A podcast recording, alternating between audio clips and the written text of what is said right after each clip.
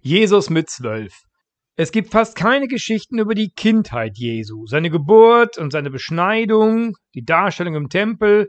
Das hören wir alles noch in den Anfangskapiteln des Matthäus und Lukas Evangeliums. Und dann herrscht Ruhe, bis er erwachsen ist. Jedenfalls in den Evangelien, die in unserer Bibel sind. Es gibt andere Evangelien, sogenannte Kindheitsevangelien. Da werden allerlei Geschichten von dem Kind Jesus erzählt, zum Teil auch sehr skurrile Geschichten. Eine davon ist zum Beispiel in den Koran gekommen. Jesus genießt ja im Koran hohes Ansehen als ein bedeutender Prophet. Und im Koran gibt es dann die Geschichte von Jesus, der als Kind mit seinen Freunden am Bach aus Ton Vögelchen formt und denen dann das Leben einhaucht, dass die wegfliegen. Die Geschichte ist in der Bibel nicht drin. Es sieht so aus, als ob die Evangelisten diese Sachen absichtlich weglassen. Eine einzige Geschichte ist berichtet von dem pubertierenden Jesus. Als Zwölfjähriger ist man als jüdischer Junge fast schon erwachsen, man ist jedenfalls religionsmündig, man darf zum ersten Mal mit in den Tempel. Das ist das Passafest, wo Vater und Mutter jedes Jahr hinreisen und Jesus darf zum ersten Mal mit. Ein Riesenspaß. Nicht nur ein religiöses Fest, sondern da war auch eine ganze Menge Gaukelei und Schauspiel und so weiter dann zu sehen. Tolle Sache. Die Reise von Galiläa nach Jerusalem, die dauert schon ein paar Tage und man schließt sich da zusammen mit anderen Pilgern, mit anderen Leuten, die diesen Weg da zu Fuß machen. Und in der Gruppe ist Jesus dann auch noch ein paar Verwandte von ihm. Und dann geht das da los Richtung Jerusalem und er darf dann dieses tolle Fest erleben. Und der kleine Jesus betet mit seinem Vater im Tempel und dann brechen sie alle zusammen so wieder auf und die Eltern denken, komisch, wo ist er? Naja, wahrscheinlich ist er bei Tante äh, Elisabeth.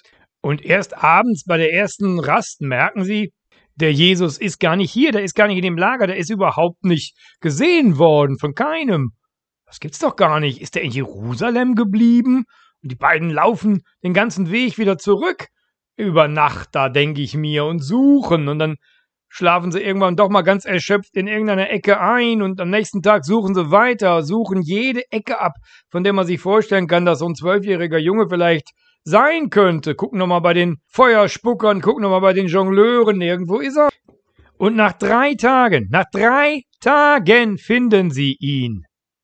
Sitzt er im Tempel und diskutiert mit den ganzen Theologen da, die Bibel. Der diskutiert mit den Schriftgelehrten und den Pharisäern und die hören ihm alle zu und sagen, oh, das ist interessant, was du zu sagen hast über die Schrift. Obwohl du erst zwölf bist, du hast ein tiefes Verständnis der Schrift. Donnerwetter. Tja. Und die Eltern sagen, Jesus, hier sitzt du rum, wir suchen dich überall. An der Stelle gibt es immer die interessantesten Diskussionen mit den Konfirmanden. Die können vielleicht nicht unbedingt verstehen, wieso man abhaut, um sich irgendwie mit Theologen hinzusetzen, aber dass man irgendwas anderes machen möchte als die Eltern, weil es cooler ist, das verstehen die schon. Und wie verhält man sich da? Was sagt man dann? Ah ja, also äh, hab gar nicht dran gedacht, liebe Mama, lieber Papa, dass ihr euch ja vielleicht Sorgen machen könntet. Ja, entschuldigt bitte. Nicht so Jesus. Unser Jesus hier sagt, wieso habt ihr mich gesucht? War doch klar, dass ich im Haus meines Vaters bin. Krasse Sache. Krasse Pubertätsgeschichte, finde ich der Evangelist Lukas, der bemüht sich dann noch, die äh, ganze Sache ein bisschen besser aussehen zu lassen und sagt, danach diente Jesus seinen Eltern demütig und freundlich. Also die Geschichte wollte er schon erzählen, weil er eben meinte, das hat schon seine Relevanz, dass Jesus mit zwölf schon so ein, so ein gutes Schriftverständnis hatte. Aber dass die Geschichte auch ein bisschen peinlich ist, das denke ich, hat er auch schon empfunden, als Jesus einfach solche Widerworte gibt. Es ist eben ein besonderer Mensch, und es ist bestimmt nicht einfach, Maria und Josef zu sein und so ein besonderes Kind großzuziehen. Das wird aus dieser Geschichte, glaube ich, ziemlich deutlich.